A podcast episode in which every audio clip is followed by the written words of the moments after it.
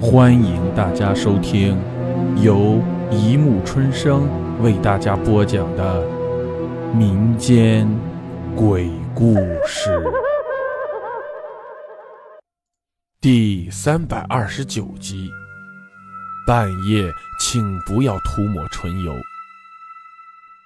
干燥的冬季，一支高档的唇油是每个女孩子必不可少的随身物品。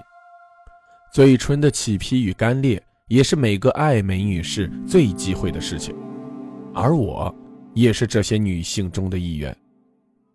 随着冬天的来到，在商场买了支上百元的唇油，为的只是保护我的嘴唇不会起皮。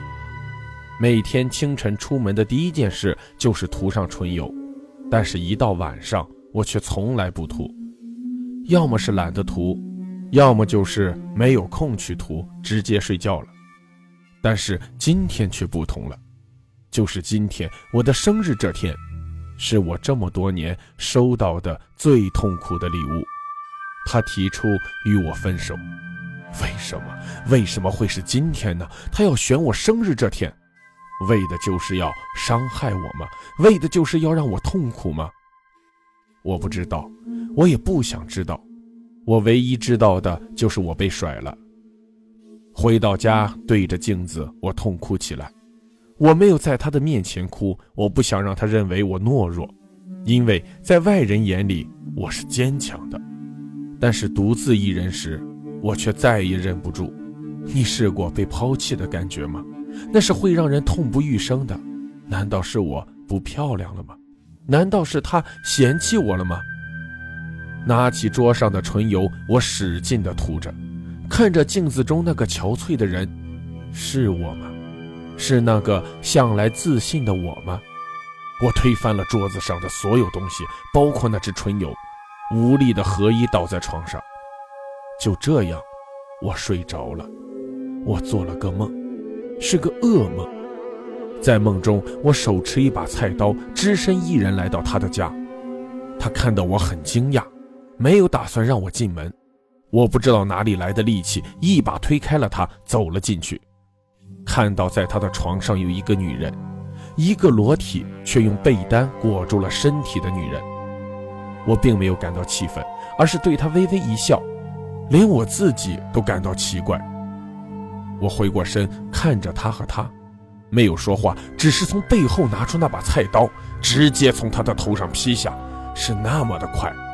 他在我的面前倒了下来，在他没有浮现任何表情的情况下，就被我活活的劈成了两半。哈哈哈！我笑了，我疯狂的笑了。我慢慢的蹲下身，撕开他的衣服，从他被切开的伤口处，我撕下了一块肉，放进了嘴里，是甜的。我不停的撕下，不停的吃下这些肉，直到感觉身旁微微有动静，我才停了下来。我机械地转过头去，看见了那个被裹在床单里瑟瑟发抖的女人。我站起身，举起菜刀走了过去。她在向后退着，退着。我慢慢地逼近，她一直退到窗口。正不知道该怎么办的时候，我把菜刀放在了一边，伸出手把她轻轻地推了一把。她就这样的向下垂直降落，一直听见“啪”的一声。我伸出头一看，看见那血肉模糊的样子。这里是二十八楼，可是我却看得很清楚。我再次的笑了。我是这样笑醒的，觉得嘴里很干。怎么会做这样的梦呢？梦里的那个人是我吗？不敢多想，一看表，已经是快上班的时间了。翻个身，看看一地的化妆品，唉。还是起床收拾吧。